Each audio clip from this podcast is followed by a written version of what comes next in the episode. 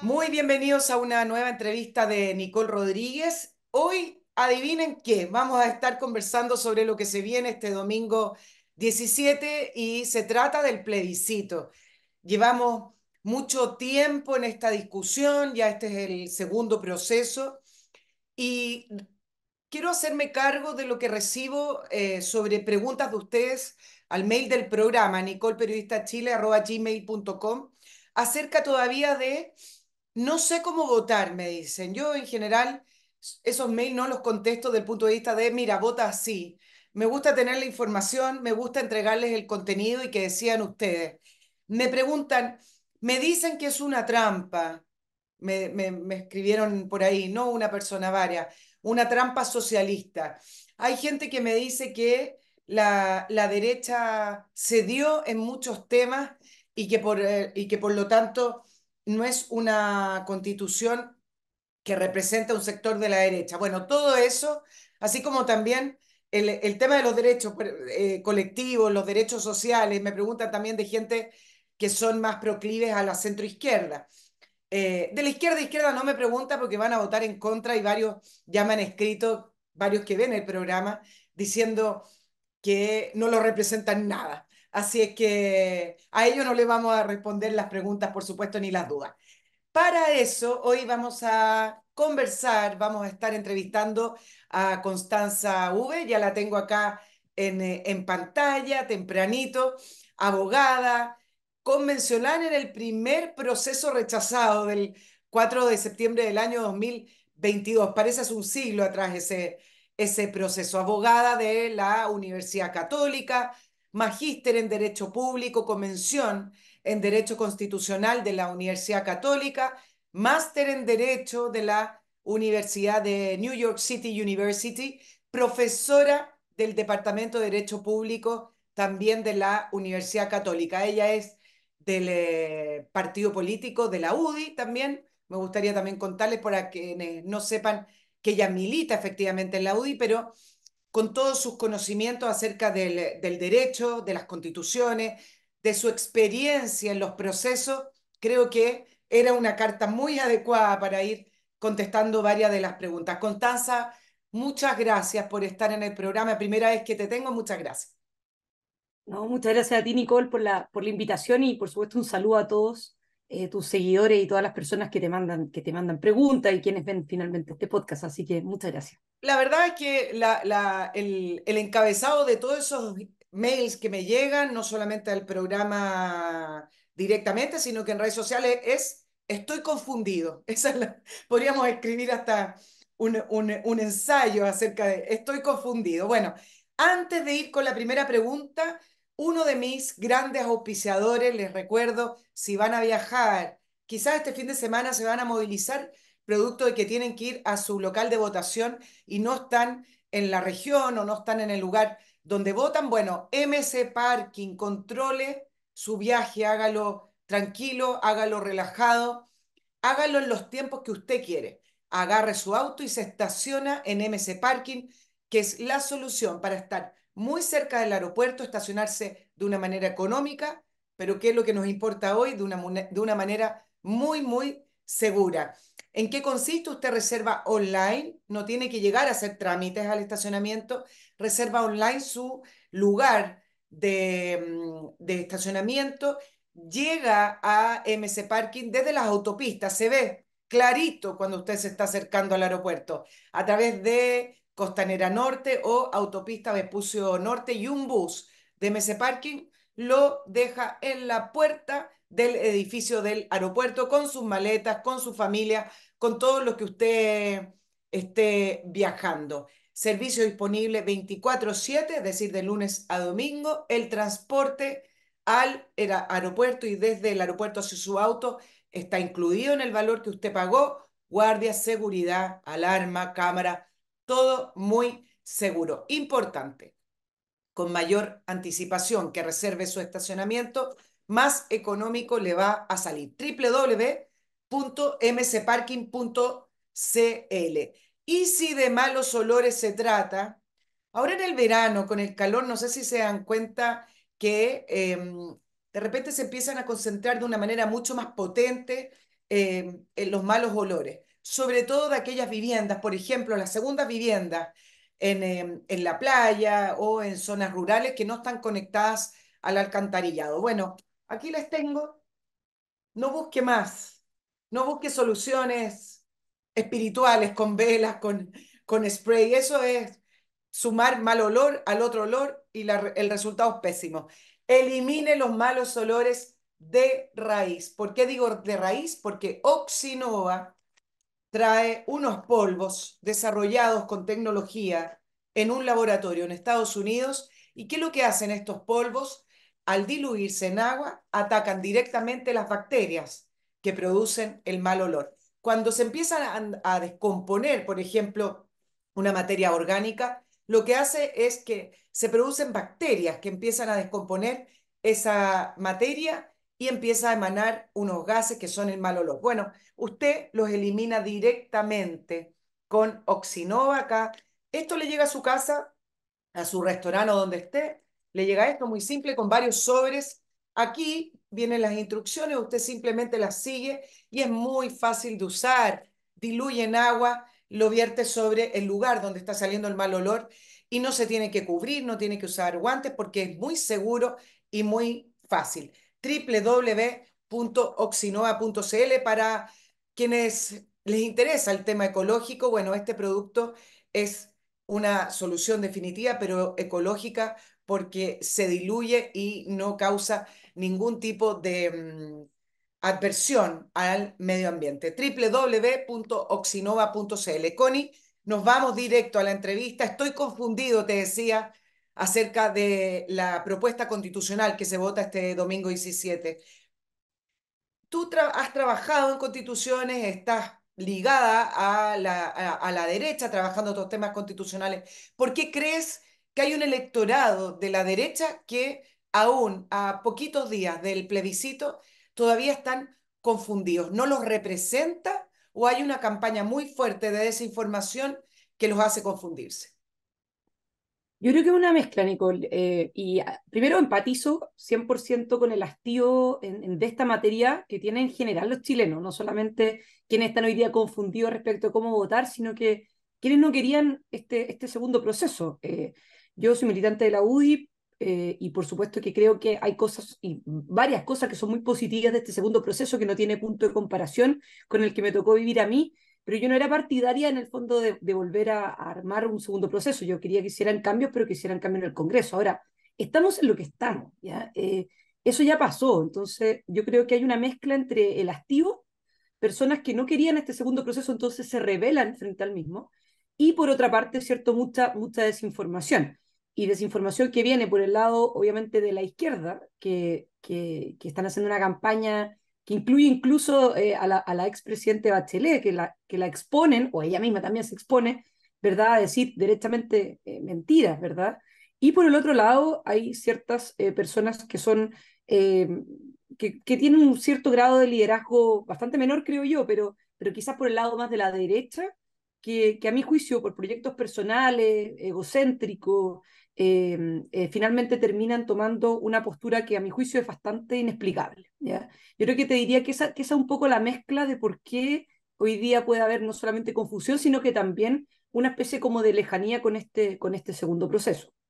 Claro, ahora el, el tema del hastío, el tema de, de no queríamos este segundo proceso, que es parte de los argumentos, es decir, votar en contra el día domingo porque yo no quiero el proceso, es decir, votar en contra del proceso no soluciona el problema.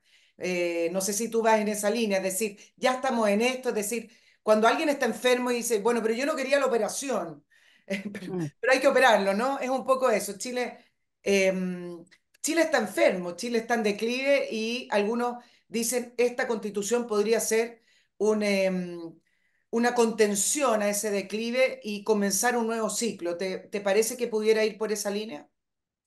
De todas maneras, o sea, yo creo que un aprendizaje que, que se tuvo de la convención constitucional fracasada, la bochornosa convención en la que me tocó estar, es que los chilenos tienen muy claro que las constituciones no te cambian la vida de la noche a la mañana para bien, al menos. Eh, no, no, no son una varita mágica, todas estas promesas que se hicieron en su minuto de solucionar problemas sociales eh, a través de la constitución, los chilenos tienen claro que eso no es así. Pero lo que sí eh, tenemos que tener claro que las constituciones, independiente que no sea el tema urgente, es muy importante.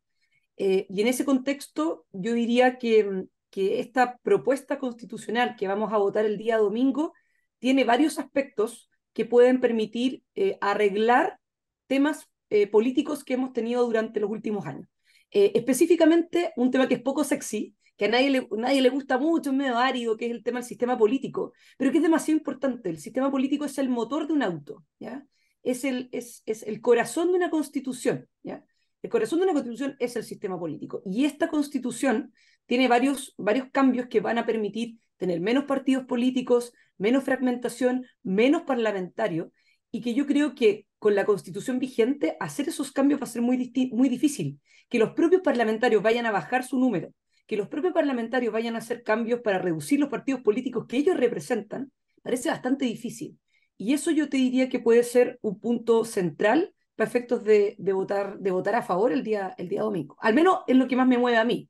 Eh, exacto, ahora el, el, el, punto de es difícil que bajen eh, el número parlamentario, quizás partir diciendo que no hay ningún proyecto hoy circulando para bajar, por ahí hay alguna idea, pero en el fondo, en lo concreto, no hay nadie discutiendo en el Congreso cómo volvemos a tener un sistema que rebaje el número de parlamentarios, una reforma que fue en, la, en el gobierno de Michelle Bachelet, cómo rebajamos esto y cómo reconfiguramos el sistema político para hacerlo gobernable eh, y hacerlo de alguna manera más estable y que no estén estos grupos pequeños con una representación del 3%. Era escandaloso en una época, ¿te acuerdas? Los diputados del 1%, del 3%, pero me parece que este tema ha quedado invisibilizado quizás por otros que se han logrado levantar de una manera mucho más potente en esta campaña, Constanza.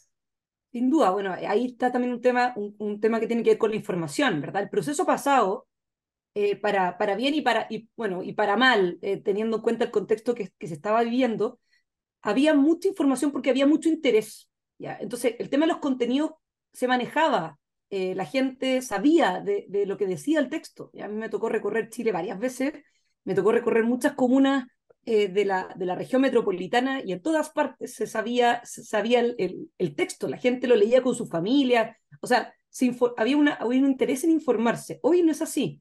Y entonces tienes muchos contenidos y la gente no se ha familiarizado, yo creo que no se alcanzó a hacer eso, ¿ya? De familiarizarse mucho con los contenidos, salvo algunos que yo creo que finalmente son bien relevantes, el tema de la seguridad, eh, el, tema, el tema también de la libertad de elección, que yo creo que son temas centrales, pero claro, el sistema político no es un tema muy cercano, por así decirlo, pero es muy importante. Y muy importante precisamente para mejorar la calidad de la política.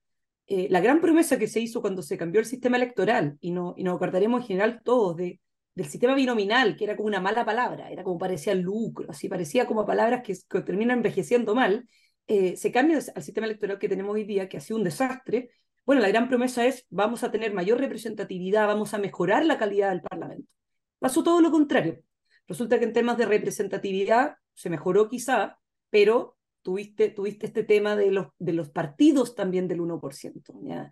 Eh, los parlamentarios del 1%, pero por otro lado tampoco se mejoró la calidad parlamentaria porque esta fragmentación hace que haya un constante conflicto y hace que sea muy difícil sacar proyectos de ley adelante, especialmente por quienes son presidentes de la República, independiente cual sea el color político. Entonces, hoy día estamos en una parálisis institucional, un gobierno dividido y el principal responsable de eso es el sistema político.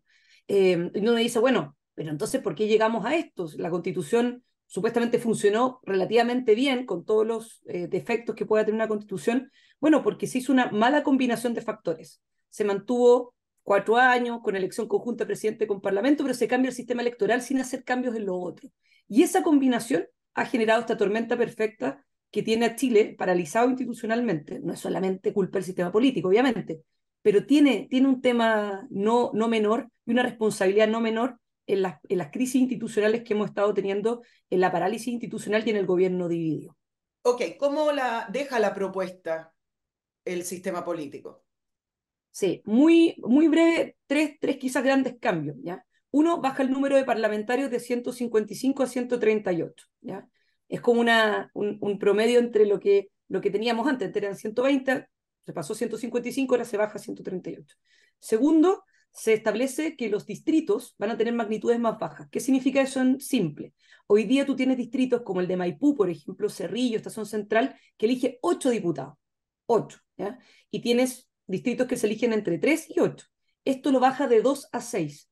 ¿Qué es lo que hace eso? Y, eh, permite, ¿cierto?, que los distritos sean un poquito más pequeños, permite además que tengas menos parlamentarios del 1%, porque siempre el parlamentario del 1% es el séptimo o el octavo, ¿verdad? Y genera, de alguna forma, mayor tendencia hacia la mayoría, y eso, eso tiende, ¿cierto?, a la, cooperación. Y lo tercero, que es lo más importante, es el umbral del 5%. ¿Qué significa el umbral del 5%? Partidos políticos que no alcancen el 5% de la representación a nivel nacional en el Parlamento, no es que desaparezca el partido, pero no va a tener representación en el Parlamento. Eso, según simulaciones de, de institutos bien serios como el Centro de Estudios Públicos, el CEP, implica bajar de 21 parlamentarios a 10.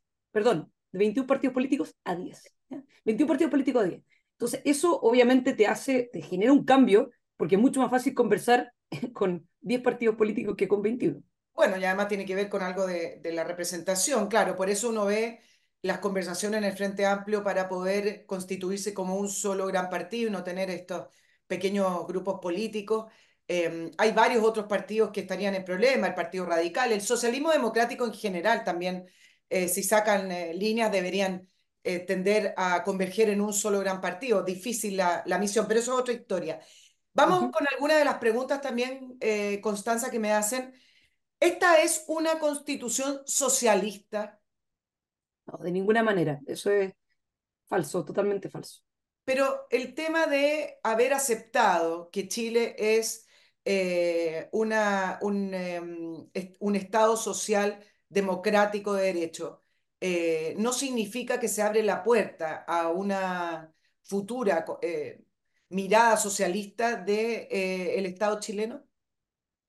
De ninguna manera, porque, a ver, mira, para pa, pa sincerar la, discusión, a mí no me gustan los conceptos amplios, eh, interpretativos, precisamente porque se generan estas confusiones, ¿verdad? El concepto de Estado subsidiario, a mí tampoco me gusta.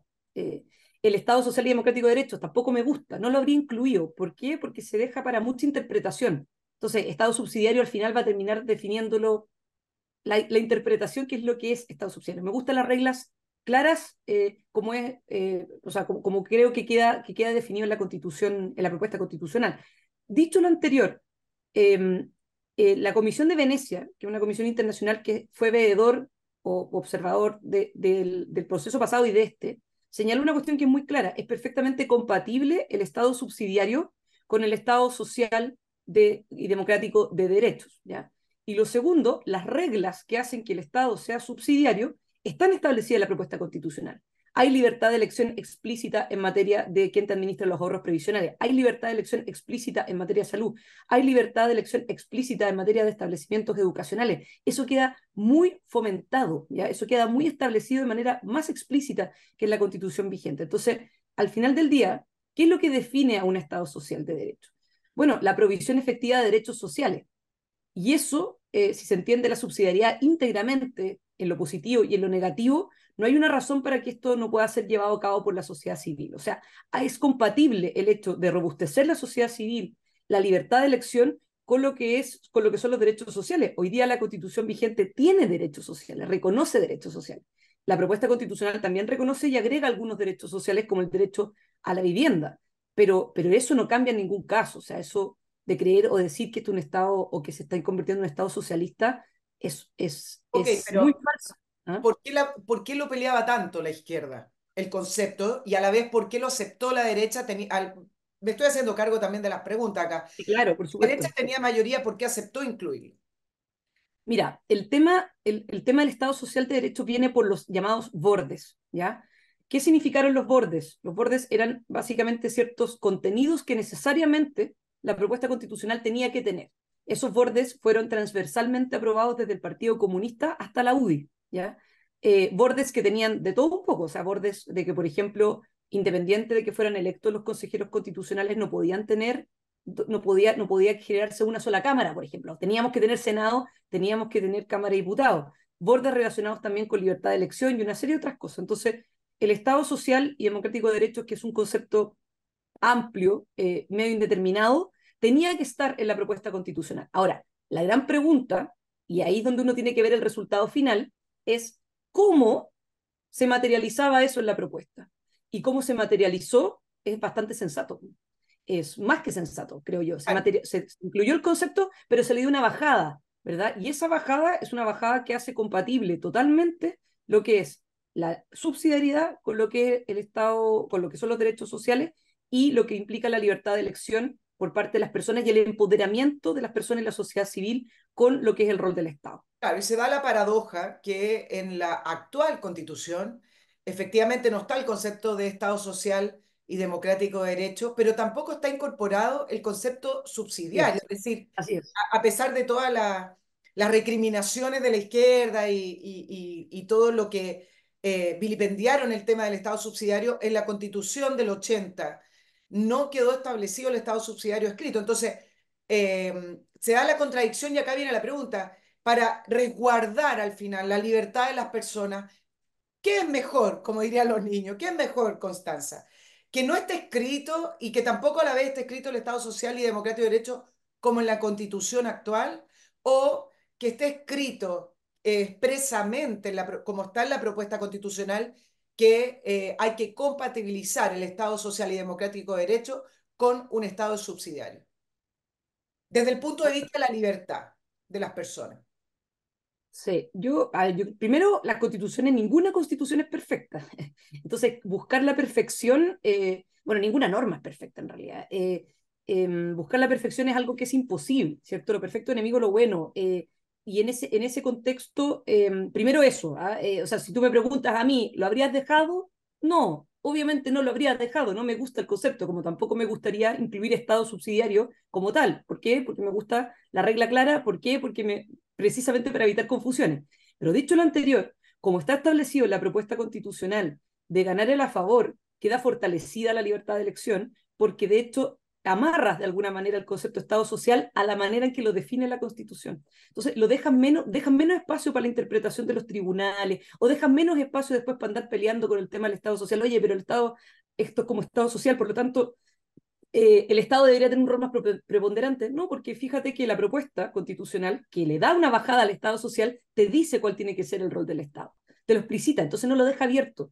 Y eso por lo menos a mí me da más tranquilidad que quede más encapsulado a que quede menos encapsulado, que se preste para menos interpretación a que se preste por más interpretación. Entonces, en ese sentido, yo creo que la propuesta, si bien no es perfecta, insisto porque hay que ser súper eh, serio en eso, eh, sí es una propuesta que al menos para mí satisface 100% lo que es eh, la subsidiariedad, el empoderamiento de las personas y el empoderamiento de la sociedad, de la sociedad civil.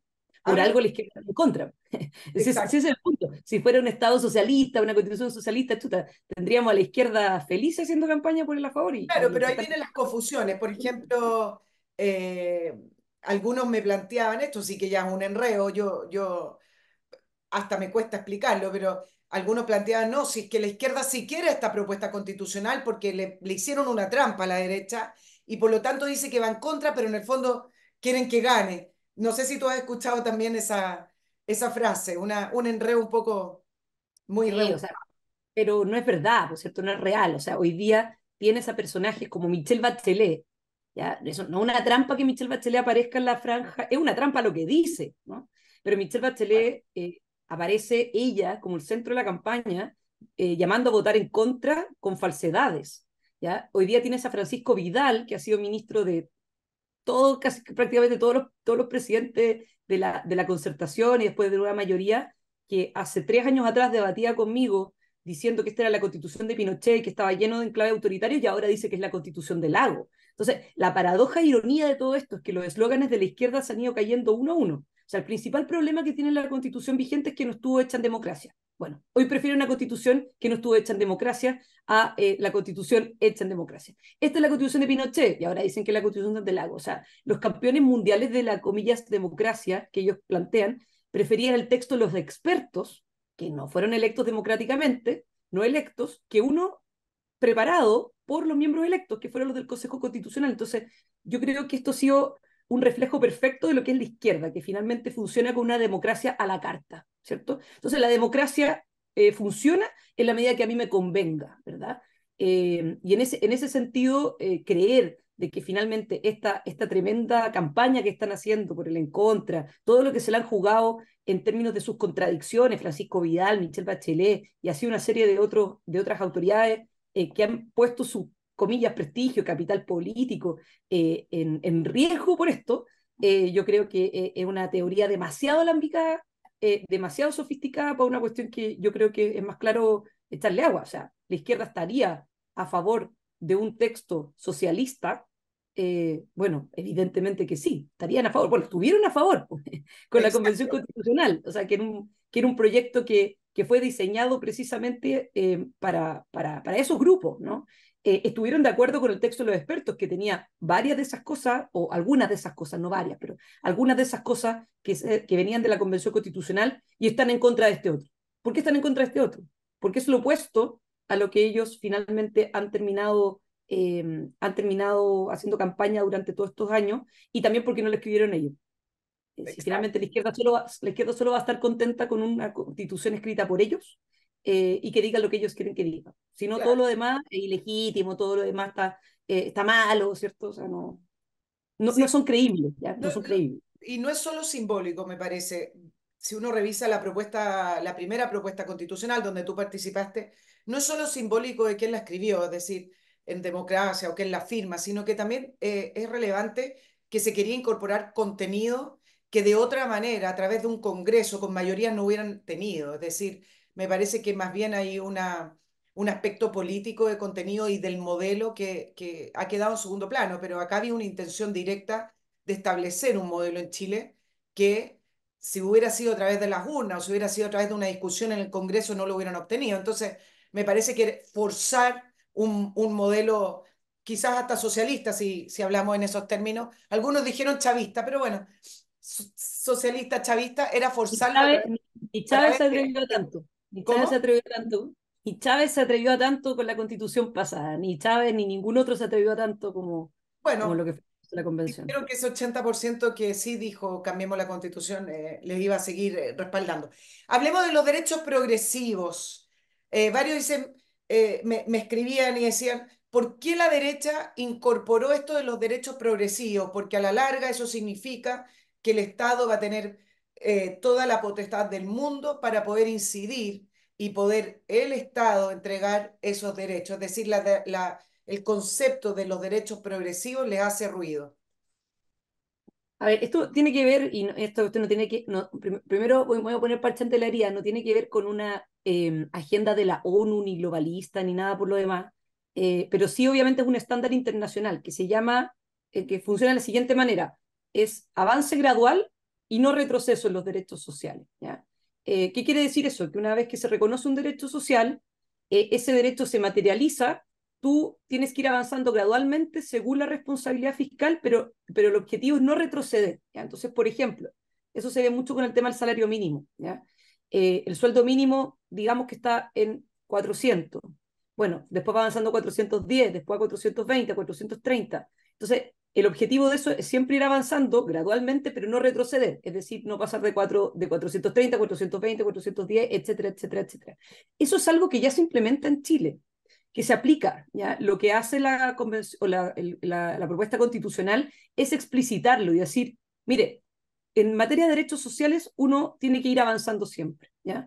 Eh, y avanzando gradualmente. No puede retroceder, salvo una, una, excepción gigantesca en términos de que tengas un país totalmente quebrado, etcétera pero tienes que hacerlo con responsabilidad fiscal. Entonces, esa esa, ese círculo, a mi juicio, es bastante virtuoso porque dejas explicitado algo, que, algo que ya estaba funcionando, pero además agregas el componente de responsabilidad fiscal de manera permanente. Entonces, para todos estos que instan siempre de que, oye, eh, bonos para todo, subsidio para todo, eh, eh, aumentemos el sueldo mínimo en un 20%, esto, todas estas propuestas populistas también quedan más encapsuladas con esta regla constitucional bien explícita en términos de decir, sí, avance gradual, progresivamente, no retroceso, pero con responsabilidad fiscal. Entonces, yo creo que se enmarca dentro de una regla que estaba funcionando, pero que se deja explícitamente establecida. Derechos colectivos también me preguntaban, eh, por, si es que se incorporaron y de qué manera. se incorporaron derechos colectivos a los pueblos originarios, que esas no son ideas de derecha, me decían. Se incorporaron, yo, revisando la propuesta, yo, yo leí la propuesta que, que se vota este, este 17 de diciembre. No me queda tan claro que estén asegurados derechos colectivos, no, no lo vi muy explícito en ninguna parte y quiero saber si eso es parte de la desinformación o efectivamente se incorporaron. Sí, mira, eh, hay una referencia a eso, eh, que probablemente es la, referencia donde, las personas tienen más confusión, que el artículo quinto. Eh, lo voy a leer brevemente, solo la primera parte, como para, para, para, para explicarlo. Dice, la Constitución reconoce a los pueblos indígenas como parte de la nación chilena, que es una e indivisible. El Estado respetará y promoverá sus derechos individuales y colectivos garantizados por esta Constitución, las leyes y los tratados internacionales ratificados por Chile que se encuentren vigentes. A ver, ¿La constitución vigente reconoce a los pueblos indígenas? No. No reconoce a los pueblos indígenas y esto finalmente es una diferencia con la propuesta constitucional. Ahora, eh, el tema del reconocimiento de los pueblos indígenas es algo que viene de décadas y de hecho se iban a incorporar en la reforma constitucional del 2005 y se dejó fuera. Eh, se dejó fuera una cuestión que a mi juicio creo que no, tiene, no, no genera ningún tipo de, de efecto negativo. Lo importante lo importante es que los pueblos indígenas se entiendan reconocidos en el marco de una sola nación, porque la propuesta constitucional que a mí me tocó, me tocó vivir eran varias naciones. Dividía Chile en, en 11 o 12 naciones. Eh, entonces ya no había una sola nación chilena, habían 12. Entonces lo que está haciendo esta propuesta es decir, sí, se reconoce a los pueblos indígenas, pero en el marco de una sola nación. Ahora, ¿qué pasa con el tema de los derechos colectivos? Eso sí, hoy día están reconocidos en la medida que hayan tratados internacionales ratificados por Chile que estén reconocidos. La constitución vigente en el mismo artículo quinto de la constitución actual lo dice. Dice que em, se entiende que la soberanía reconoce como límites los derechos esenciales que emanan de la naturaleza humana, reconocidos por esta constitución y por los tratados internacionales ratificados por Chile que se encuentran vigentes. Entonces, hoy día los derechos que se encuentran en tratados internacionales, que incluyen derechos individuales y derechos colectivos, si ya está ratificado por Chile en un tratado internacional, ya está incorporado. Entonces, no cambia mucho eh, en, en ese sentido con este contexto, porque lo que dice es, el Estado respetará y promoverá sus derechos individuales y colectivos garantizados por esta Constitución, por lo tanto, si no están en la Constitución, no, por las leyes, por lo tanto, si están en las leyes, se va a reconocer, pero, pero si están, están ya, y, y los tratados internacionales ratificados por Chile que se encuentran vigentes. Entonces, al final del día, la Constitución lo que hace es decir, si estos derechos individuales y colectivos ya están reconocidos, ya sea por el texto constitucional, ya sea por leyes o ya sea por tratados internacionales, bueno, se entienden reconocidos, pero si no están, está el concepto nomás. Por lo tanto, yo no veo que eso eh, vaya a ser un cambio muy grande comparado con el, con la propuesta actual, con la, o sea, con la constitución vigente. Perdón. Pero eso nos lleva al tema de eh, las calificaciones de algunos con respecto a la propuesta de ser una constitución globalista, una constitución que incorporó eh, las directivas de la ONU, esto de los tratados internacionales vigentes. Déjame saludar a un tercer gran auspiciador mientras me, lo piensas, mientras lo piensas, Constanza, para poder responder correctamente ante esos reclamos que se hacen de esta es una propuesta que incorporó las direcciones de la ONU, propuesta globalista. Bueno, les recuerdo, mire, estamos llegando a fin de año, hay que hacer celebraciones en las oficinas, en, la, en las empresas. Bueno, y todo el año estuvieron comiendo a lo mejor lo mismo, estuvieron ahí tratando de eh, solucionar el cómo alimentar a sus empleados, a sus funcionarios. Para eso simplemente póngase en contacto con Master Cook Casinos. Es una concesión de servicios de alimentación para empresas, pero con su especialidad, cocina in situ. Es como esos restaurantes que tienen las cocinas transparentes y usted ve cómo se preparan los alimentos. Con Master Cook, su empresa obtiene la mejor calidad, una grata atención y además una empresa que tiene ahí el ojo de sus dueños que están constantemente visitando y supervisando las concesiones. Al, al ojo del, del, dueño engordan las vacas, dicen, bueno, es más o menos así. Con Master Cook no se lleva sorpresas porque Master Cook funciona eh, con esa comida que va a dejar satisfecho a su gente, a sus funcionarios, a sus empleados. Tienen distintos planes sin importar el tamaño de su empresa. Para eso le pregunta a través del mail ventas@mastercook.cl o simplemente visita www.mastercook.cl y ahí va a conocer los planes que tienen, pero también cuénteles de qué se trata su empresa, qué tipo de empleados son y así pueden llegar a la solución correcta y perfecta para tener esa concesión de alimentación de empresas. www.mastercook.cl. Constanza te preguntaba entonces si eso de los tratados internacionales eh, con eh, la mismo, al mismo nivel de una constitución o de normas que son, eh, que son debatidas y aceptadas en nuestro Congreso, ¿acaso no le da la razón a quienes están reclamando, que consideran que es una propuesta globalista que incorporó directrices y conceptos de la ONU o de otros organismos internacionales. Yo la verdad es que no, no, no entiendo mucho esa obsesión que se tiene por ese tema. Yo, eh, la, la, constitución, al menos la propuesta constitucional, establece de manera explícita que la constitución es la norma suprema del ordenamiento jurídico. O sea, si uno se imagina una pirámide, que es como lo que los abogados decimos la pirámide de Kelsen, la constitución está arriba. Eh, y después y abajo las demás normas se tienen que ir ajustando de acuerdo a la constitución y eso lo dice de manera explícita ya dice la constitución en tanto norma suprema del ordenamiento jurídico eh, y después dice algo más o menos parecido a lo que a lo que se señala en la constitución vigente Em, de que la soberanía reconoce como límite los derechos, los derechos reconocidos en la Constitución, los derechos reconocidos en tratados internacionales ratificados por Chile, pero eso hoy día es así. ¿ya? Entonces hay muchos que dicen, por ejemplo, bueno, pero ahora nos vamos a sujetar a tribunales internacionales, que eso no es posible. Oye, pero hoy día nos sujetamos a, tribunales internacionales.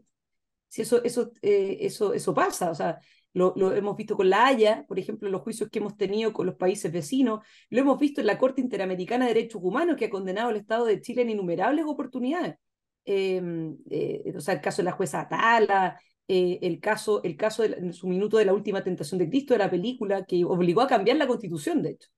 La, constitución establecía la censura cinematográfica y se tuvo que cambiar por calificación cinematográfica. O sea, llevamos décadas eh, sujetos a, a, tribunales internacionales. Entonces, Em, no hay un cambio en, en, ese, en ese contexto. Entonces, cuando uno dice, bueno, pero fuera la ONU, fuera los organismos internacionales, a ver, perdón, nosotros vivimos en un, en un país, o sea, vivimos en un, mundo globalizado, eh, donde, estamos, donde interactuamos con, con, países eh, en todo momento, tanto por temas de inversiones como por temas de tratados, tratados de libre comercio, todo eso implica la, globalización. Eh, y al revés, o sea, meternos, o sea, quedarnos solamente con lo, con lo que sería la, la lógica más bien interna es una lógica más bien socialista. O sea, la, lógica, la, sustitución de importaciones, todo lo que significaba eh, el hecho, el hecho de, establecer aranceles altos, por ejemplo, para los tratados de libre comercio, bueno, todo eso es bastante más eh, socialista, bastante más, eh, o sea, trae bastantes más traumas de lo que sería lo, la, incidencia de organismos internacionales. Yo creo que acá lo clave es que hay que darle o sea, de, respetar lo que son los tratados internacionales que tienen categoría de ley y diferenciarlo de lo que son otros instrumentos internacionales. Eso, eso yo sí lo entiendo y lo comparto, ¿verdad? O sea, una opinión consultiva de la ONU no tiene un efecto jurídico, no tiene un efecto que obligue al país, a diferencia de lo que sería un tratado internacional. Eso sí, por supuesto que sí. O sea, eh, de hecho hay muchos que también en la Convención Constitucional pasada le daban valor a ese tipo de opiniones consultivas, instrumentos que son débiles, soft law, lo que se considera como soft law. Pero esta constitución no, no, no le da carácter a esas opiniones consultivas, no le da un carácter vinculante ni, ni jurídico. Entonces, yo no veo dónde está el riesgo, ¿ya? Eh, y, no veo dónde está el riesgo si uno además lo compara con, con lo que tenemos hoy en la constitución vigente, ¿ya? Eh, y, y, también con, con, con, el, con, el, contexto que estamos, que estamos conversando de, en términos de que, de que somos un país eh, que, que, evidentemente tiene conexión con el mundo, ¿no? O sea, no es no, no una cuestión rara. Todos los tratados internacionales deben pasar por el Congreso, por lo demás. Los, lo, por lo tanto, significa que esos tratados al final fueron aprobados, si es que se incorporan, significa que fueron aprobados por una mayoría de nuestros parlamentarios. ¿no? Así es, así es. Los tratados internacionales, y esa es la gran diferencia con los otros, comillas, instrumentos internacionales que los instrumentos internacionales no, no se validan con una ley. Acá hay una intervención del presidente de la República que firma el tratado y del Congreso que tiene que ratificarlo. Entonces, necesariamente necesitas la intervención de, eh, del, del Congreso como para poder validar un tratado, y es por eso que el tratado es obligatorio y tiene, y tiene eh, efecto vinculante, porque finalmente se tramita básicamente muy parecido a una ley. Claro, ahora, del medio ambiente, ¿reconoce derechos eh, con respecto al medio ambiente? Eh, ¿y esto acaso, el haberlo reconocido en la Constitución, que en la Constitución del 80 no lo tiene, o la Constitución del Lago, según quien nos esté mirando en el programa, como quieran llamarla, eh, ¿acaso eso no es parte de una agenda progresista, Constanza, incorporar los derechos al medio ambiente? ¿Y de qué manera, te pregunto, también se incorporaron? Sí, a ver, la constitución vigente sí incorpora el derecho a vivir en un medio, o sea, perdón, la constitución vigente sí y tiene establecido el reconocimiento del derecho a vivir en un medio ambiente libre de contaminación. ¿ya? De hecho, eso fue una tremenda novedad para el momento en que se, en que se, en que se redactó la constitución. Era un derecho que se decía de tercera generación, ¿ya? O sea, ya teníamos libertades, teníamos derechos sociales y además tenemos un derecho que es eh, un derecho de tercera generación, que es el derecho a vivir en un medio ambiente libre de contaminación. Es más, por ese derecho es que se presentan recursos de protección cada cierto tiempo para paralizar proyectos y una serie, y una serie de otras cosas. O sea, se le dio además recursos de protección al derecho a vivir en un medio ambiente libre de contaminación. Por lo tanto, en eso no se innova.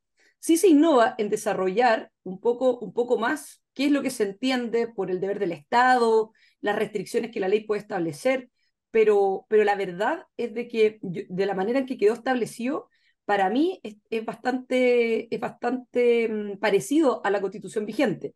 ¿En qué sentido? Que se reconoce el derecho a vivir en un medio ambiente libre de contaminación. Es decir, el derecho se le reconoce a la persona. No se le reconoce al medio ambiente como titular del derecho, que yo te diría que ese, ese, ese cambio sí que es complejo, porque al final, si el medio ambiente es el titular del derecho, ¿quién interpone, por ejemplo, un recurso o una acción por el medio ambiente? Entonces, lo importante es que el derecho siga recayendo en la persona. Y al menos a mí, viendo, viendo lo que son la parte de los derechos, particularmente, eh, lo reconozco respecto a las personas. El derecho a vivir en un medio ambiente libre sano, libre de contaminación, que permite sustentabilidad, que la ley puede establecer ciertos, ciertas limitaciones. Para mí, al menos, eh, no, no, veo, no, no le veo un problema no le entrega más herramientas al Estado para controlar, por ejemplo, con el argumento del medio ambiente, la economía, los permisos, o controlar la vida de las personas?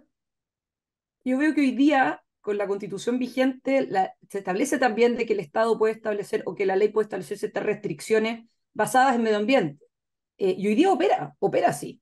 Eh, de hecho, yo creo que opera, eh, ya nos, nos pasamos de roscas con eso, en términos de que tienes proyectos que de repente avanzan años y que los terminas paralizando en el comité de ministros, que es un, que, que un comité político, o que los terminas paralizando con recursos de protección. O sea, hoy día la permisología, como se dice por ahí, eh, y la tramitología a esta altura del partido, tiene paralizado eh, ciertos, ciertos proyectos productivos que dan empleo, que generan, que generan también crecimiento económico por razones, por razones de medio ambiente, pero sobre todo por razones ideológicas. Eso hoy día lo tenemos con la constitución vigente. Entonces, quien diga, por ejemplo, bueno, pero es que ahora eh, vamos a pasar a hacer eso, o sea, vamos a, vamos a detener en el fondo proyectos, actividad económica por el tema del medio ambiente, oiga, pero hoy día pasa, pasa también, o sea, hay que, hay que reformar el sistema, el sistema medioambiental, yo creo, para, para, para, para, quitarle el carácter político, por ejemplo, al comité, al comité o sea, que el comité político, que es, el, el, es la velación, no tenga que tomar decisiones, pero eso no tiene que ver con la, con la constitución propiamente tal, o sea, con la constitución vigente, tú ves la cantidad de proyectos que tienes parados o proyectos que están avanzando y que los paralizas después de años, con, donde se pierde todo eso, se pierden esas fuentes de trabajo, o sea, eso es algo, eso es un problema que tenemos en términos de la institucionalidad y de cómo está funcionando, más que en la regla general en materia constitucional. O sea, el eje de lo propuesto es que se respeta el medio ambiente, pero con eh, eh, concentrado, eh, puesto el énfasis en la persona, no en el Estado, si es que lo entiendo bien.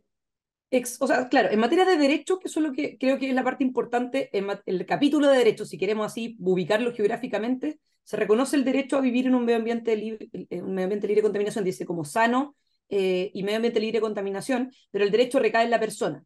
Hay un capítulo, y eso probablemente es lo que a algunos les molesta, que habla de la protección del medio ambiente, la sustentabilidad y el desarrollo, y lo ve desde el punto de vista de los deberes, ¿verdad? El deber del Estado de proteger el medio ambiente, eh, eh, en materia, por ejemplo, de la sustentabilidad, pero no se habla de derechos del medio ambiente.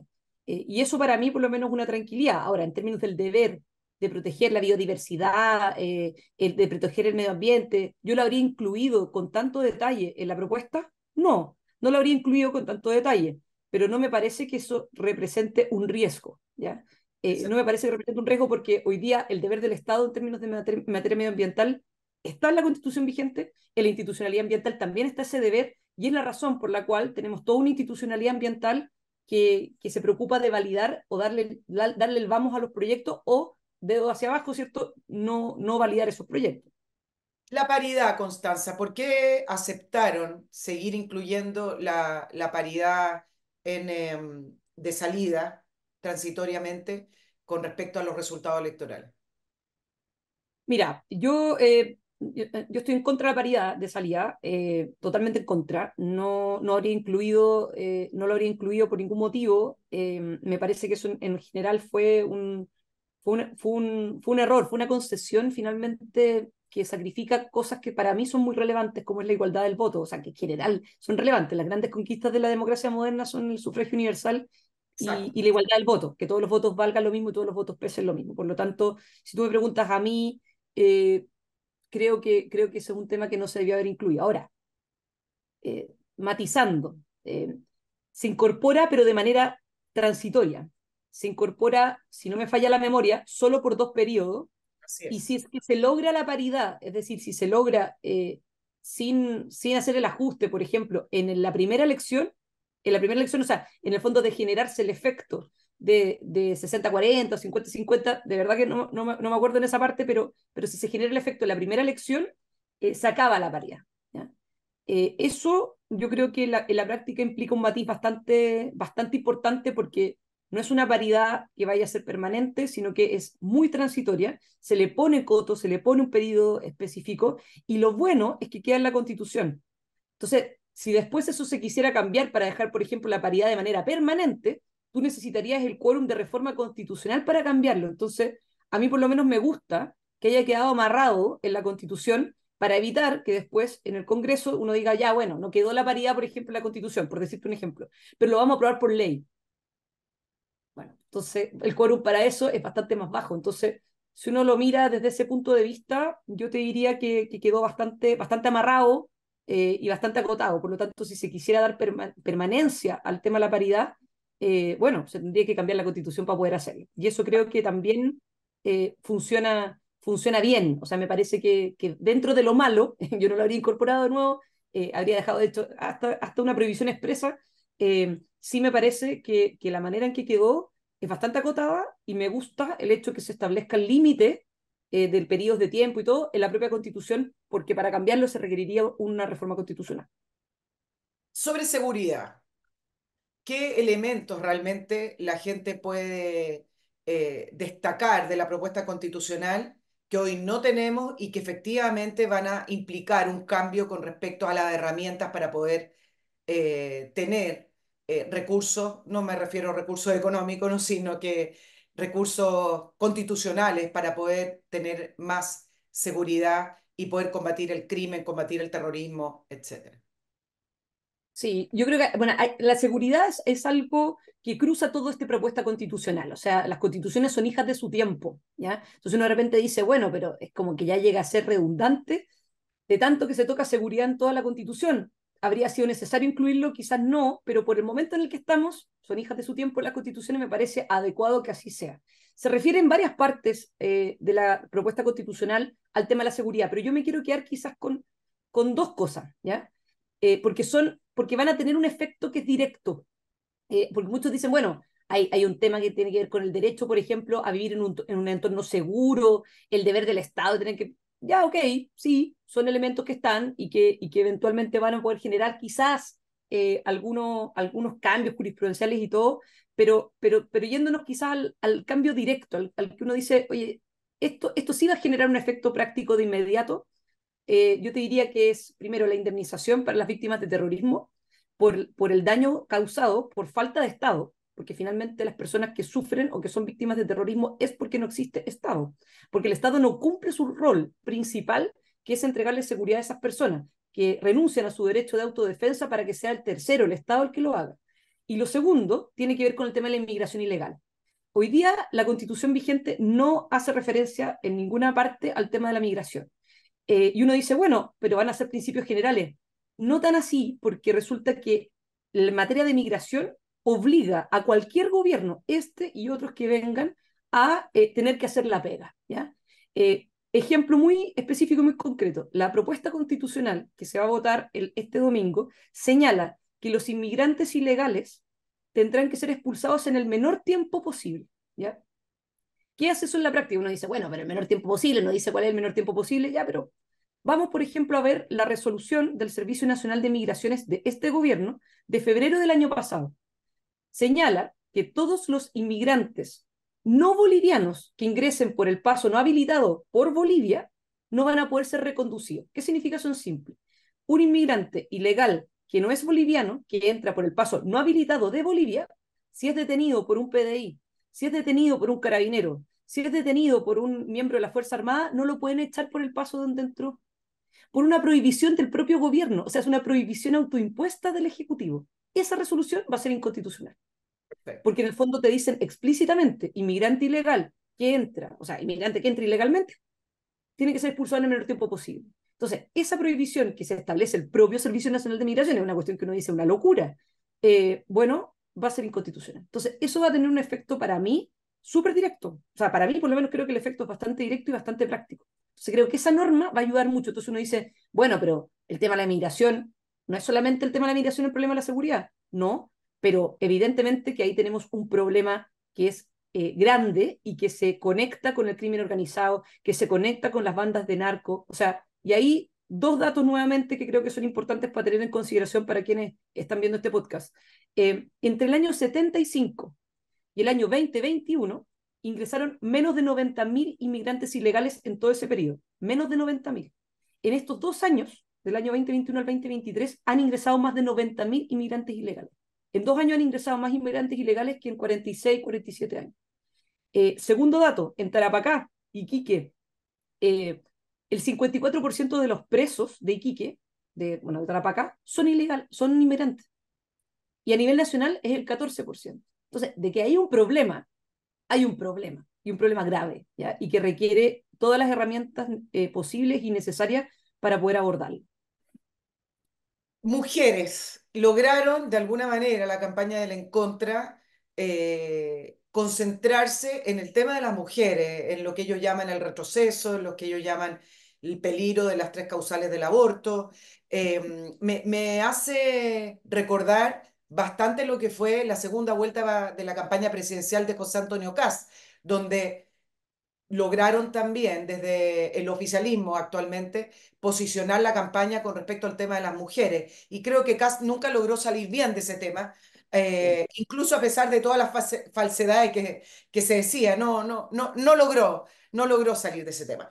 Con respecto a esta propuesta, lograron instalar también como si la constitución al final pasara por el tema mujeres, pero em, ¿cómo ves tú el eh, tema de los derechos de las mujeres y cómo ves tú el tema de la campaña, así que han podido contrarrestar toda esa, eh, esa frase eh, que lanzó Michelle Bachelet, que lanzaron desde el Partido Socialista desde toda la campaña del en contra con respecto al retroceso, y lo pongo acá en, entre comillas, porque para mí la paridad es un, es un retroceso, pero el retroceso con respecto a los derechos de las mujeres.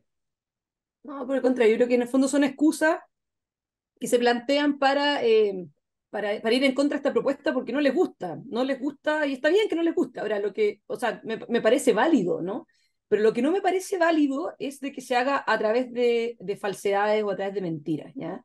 Eh, y en ese sentido, el, tema retroceso de los derechos de las mujeres, mira, eh, yo, comparto contigo, o sea, para mí la paridad es un retroceso civilizatorio. es un retroceso civilizatorio primero porque, porque vulnera una de las grandes conquistas de la democracia moderna, que es que todos los votos valen lo mismo y todos los votos pesan lo mismo.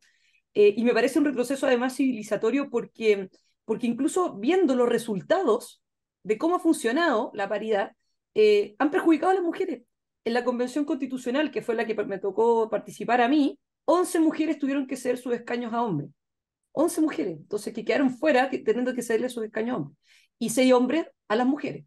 Eh, y, se generaron distorsiones del estilo de que en un distrito, en San Bernardo, de hecho en el distrito 14, el electo ganó, sacó 29 mil votos de, de, nuestro partido, 29 mil votos, y la mujer que estaba, que iba de compañera lista sacó 2.500.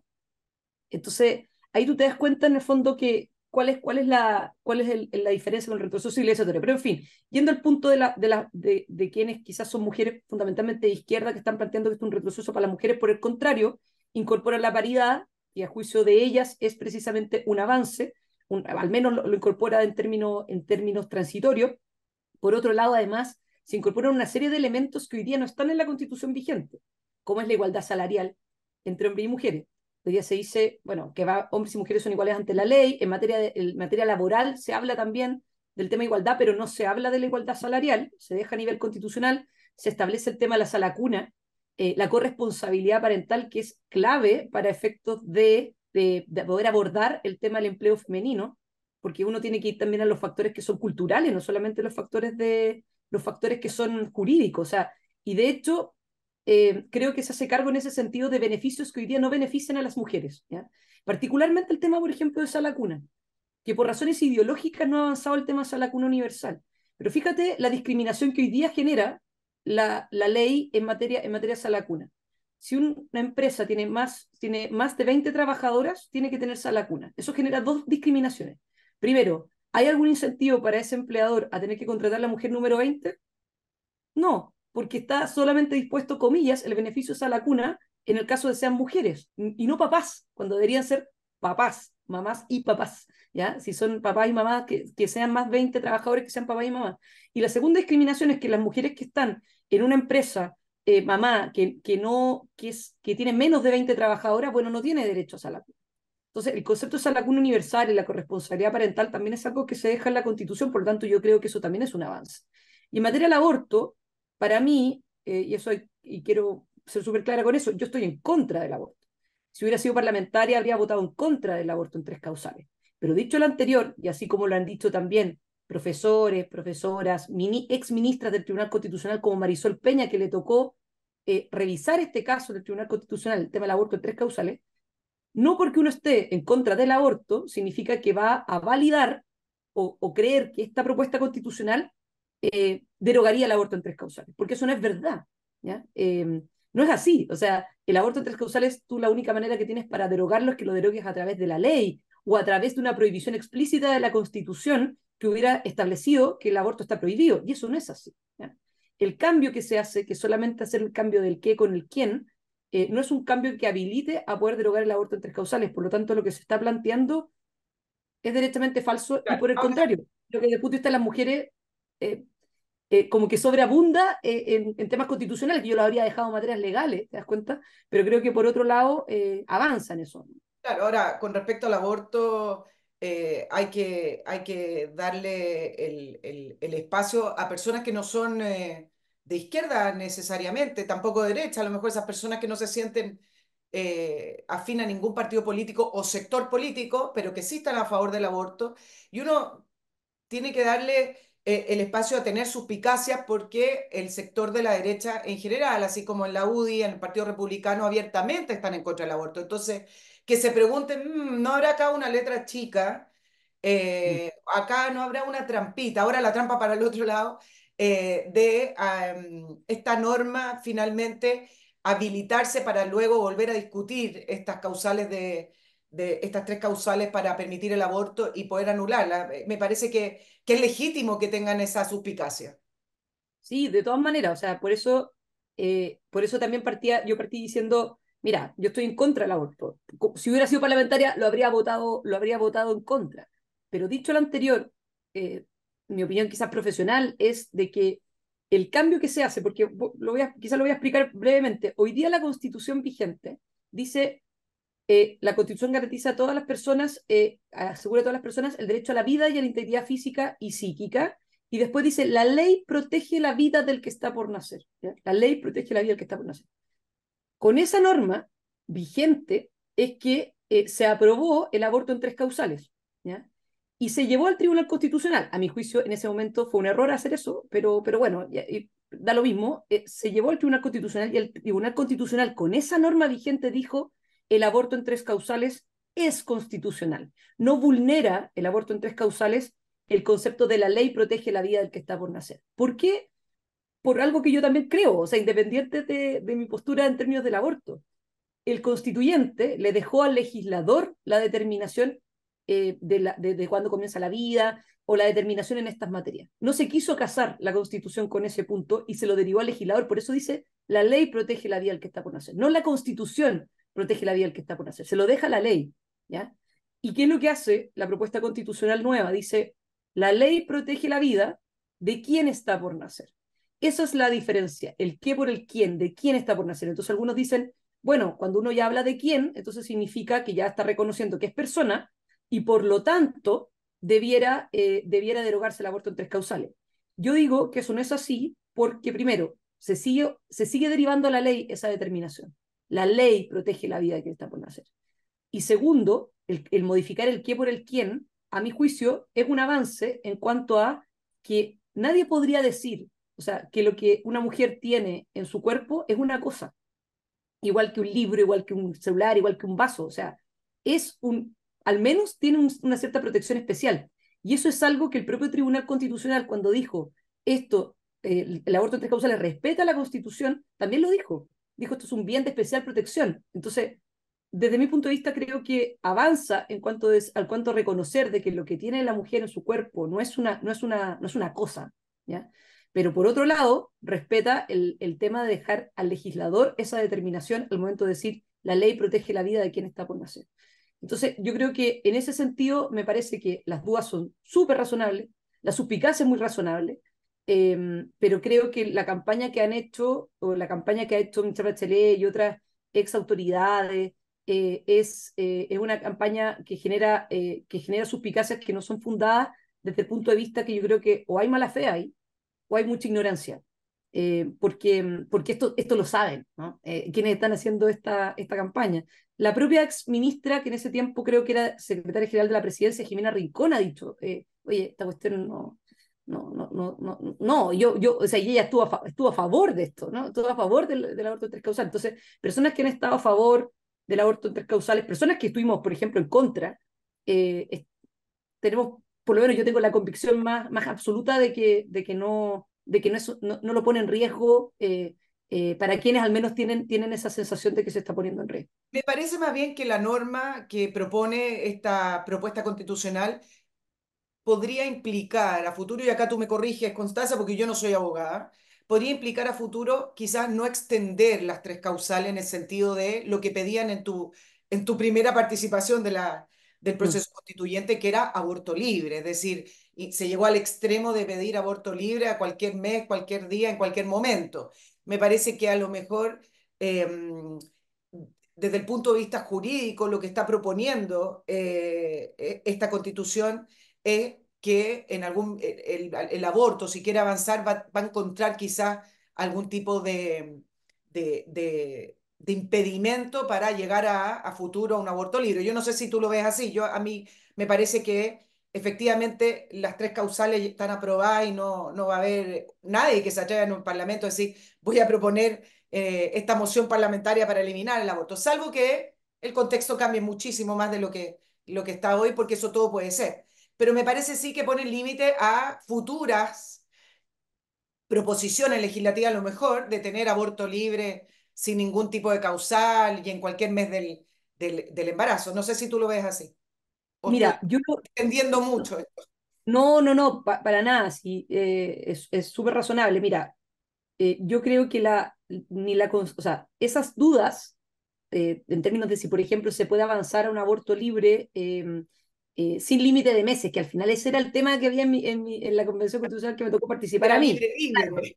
Era libre, libre. O sea, eh, no, el Estado no se podía meter en eso. O sea, era una cuestión muy loca y muy, y muy radical. ¿ya? Eh, y en ese sentido uno dice, claro, eh, una, una, una, una propuesta así chocaría con la propuesta constitucional.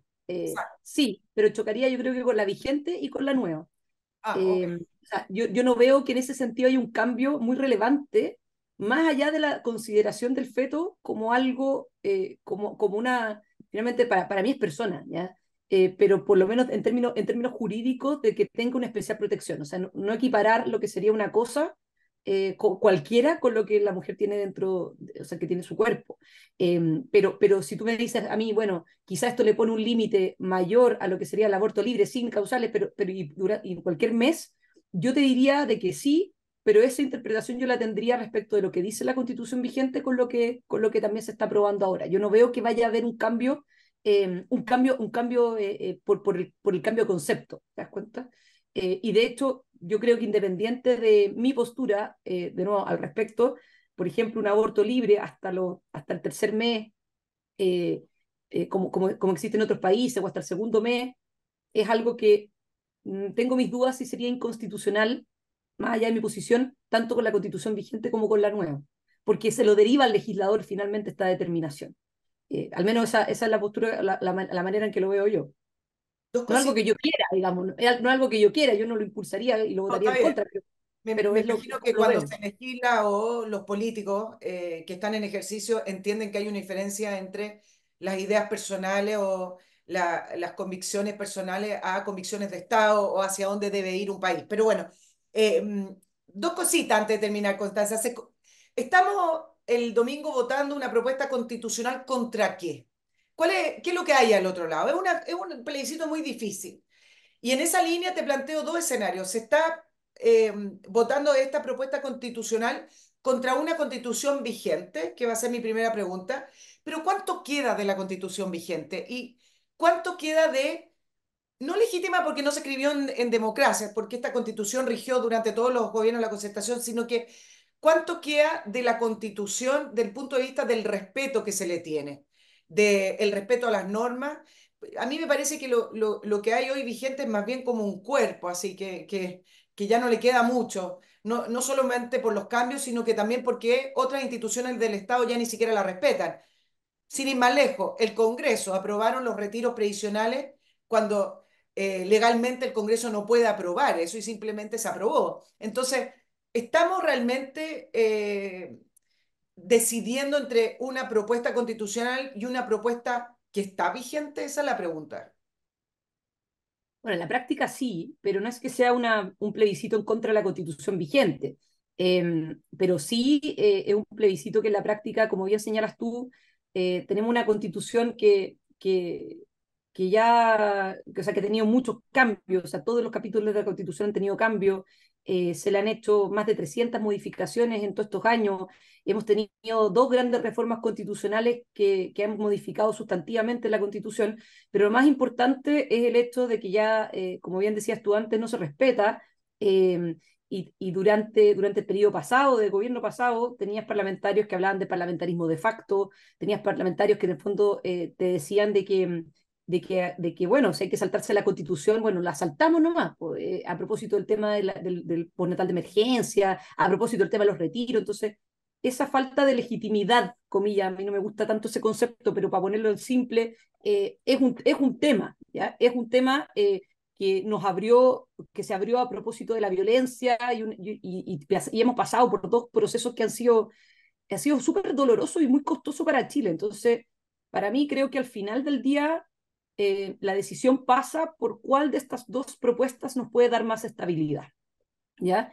Em, si la vigente, que se puede modificar fácil por cuatro séptimos, o una propuesta nueva que viene a eh, cerrar estos dos procesos que hemos tenido durante los dos últimos, o sea, los, cuatro últimos años, y que además eh, se requiere un quórum mayor para poder reformar y por lo tanto necesariamente te va a dar mayor estabilidad. Entonces, tú me preguntas a mí el tema del plebiscito eh, pasa por esas dos cosas. ¿Qué nos da más estabilidad? Y cómo obligar de una mayor, en una mayor medida a que el gobierno haga la pega. ¿ya? Eh, cualquier gobierno, este y los que vendrán. Y creo, que, y creo que esta propuesta sí obliga al gobierno a tener que hacerse cargo de cosas que no se han querido hacer cargo. El tema de la seguridad, ¿verdad? El tema del sistema político. O sea, creo que, creo que controla mejor eh, el poder que lo que, que lo que tiene la constitución vigente. Entonces, si me preguntas, ¿qué estamos votando finalmente el domingo? ¿Contra qué o a favor de qué? Yo te diría que si eh, Boric vota en contra, Chile vota a favor. Eh, y creo además que, creo que creo además de que de las dos alternativas, esta, sin duda, tanto por el tema del quórum como por el tema del sistema político y otros temas que hemos conversado hoy día, eh, te da más estabilidad a la propuesta nueva. Es como darle, si es que interpreto bien tu palabra, un impulso a Chile, un, un, un, un nuevo inicio, una, una idea de fin de ciclo, fin de ciclo de, del octubrismo también y, y un nuevo impulso, ¿no? Así eh, es, así es, y además de, solamente, perdona, eh, para cerrar, pero, pero, a ver, el mantra de la izquierda durante todos estos años, estas décadas, ha sido cambiar la constitución porque no fue escrita en democracia. Hoy día tienes una constitución escrita en democracia eh, y además una constitución que, que logra reivindicar las ideas de la libertad, logra reivindicar a poner a las personas por sobre, por sobre poner al Estado en el centro y que de alguna u otra manera te da ciertas reglas claras y te permite poder tener cierto grado de certidumbre que hoy día lamentablemente no tenemos. Si alguien puede llegar a creerle a la izquierda de que no se va a iniciar un tercer proceso, a esta altura del partido, con todo lo que ha pasado, yo creo que esa ya una ingenuidad inexplicable por parte, por parte de algunos. ¿Crees que hay un voto oculto del, del apruebo que todavía no se manifiesta en la encuesta o tú lo ves eh, el resultado difícil eh, el domingo según lo que están eh, lo que arrojan las encuestas hoy de esta semana privada? Todo el mundo dice privado y, y publican las encuestas. Ah, por esa veda, por esa veda media absurda. Es absurda, pero bueno, está bien. Es muy absurda para el final, pero bueno. Mira, yo creo que yo creo que es súper difícil. Eh, hay mucho, mucha gente está, o sea, yo quiero que ganemos obviamente a favor, pero, pero creo que está muy complicado. Eh, y, si, y creo que el resultado también va a ser muy estrecho. Yo creo que no es que haya un voto necesariamente oculto por el a favor, pero sí hay mucho indeciso. Eh, por lo mismo que hemos conversado durante hoy día, por eso te agradezco el programa, yo creo que, yo creo que hay muchas dudas, muchas confusiones que son todas legítimas, todas razonables por todo lo que hemos vivido, y yo creo que ahí está, ahí está el, lo, que, lo que va a permitir finalmente dar, dar, darlo vuelta. ¿ya? Eh, si gana a favor o si gana en contra, va a ser precisamente por ese porcentaje de indecisos, confusos, que no han manifestado opinión, em, que, que se están informando quizás recién ahora y que como el voto es obligatorio, son votos que van a entrar y que no se han contabilizado. Yo te diría que por ahí va la cosa. Que, que ganan de adelantar el tiempo y entrevistarte la, la próxima semana, no, no sabemos. Sí. en desarrollo, los plebiscitos hoy en día eh, son un misterio. Yo creo que las encuestas, no solamente lo digo por, por, por este, sino que cuando uno ve las encuestas que existían en Argentina, las encuestas del primer proceso constitucional el 4 de septiembre, nunca reflejaron el 62%. Bueno, las encuestas hoy no, no le están apuntando. Yo creo que la gente quizás no está manifestando el voto cuando el voto refleja lo políticamente no correcto. Eh, mm. Constanza V, abogada, eh, magíster en Derecho Público, profesora de la Universidad Católica de Derecho Público, subdirectora del Departamento de Derecho Público también de la Universidad Católica. Muchísimas gracias por esta extensa explicación, entrevista y conversación en la entrevista de Nicole Rodríguez. Les recuerdo, sigan apoyándonos en Patreon. Estamos llegando a fin de año, diciembre, y por alguna razón, todos sabemos, diciembre el presupuesto se hace corto, pero sin su apoyo nosotros no podemos con nuestro equipo sacar adelante esta entrevista. Así que muchas gracias a los que nos siguen apoyando. Inviten a más personas a que se sumen a, a este programa apoyándonos a través de Patreon, nicolperiodistachile.com, el mail para comunicarse con nosotros para los auspicios del 2024 y también para sus sugerencias, comentarios, críticas y análisis. Constanza V, muchas gracias. Que tenga una muy buena mañana.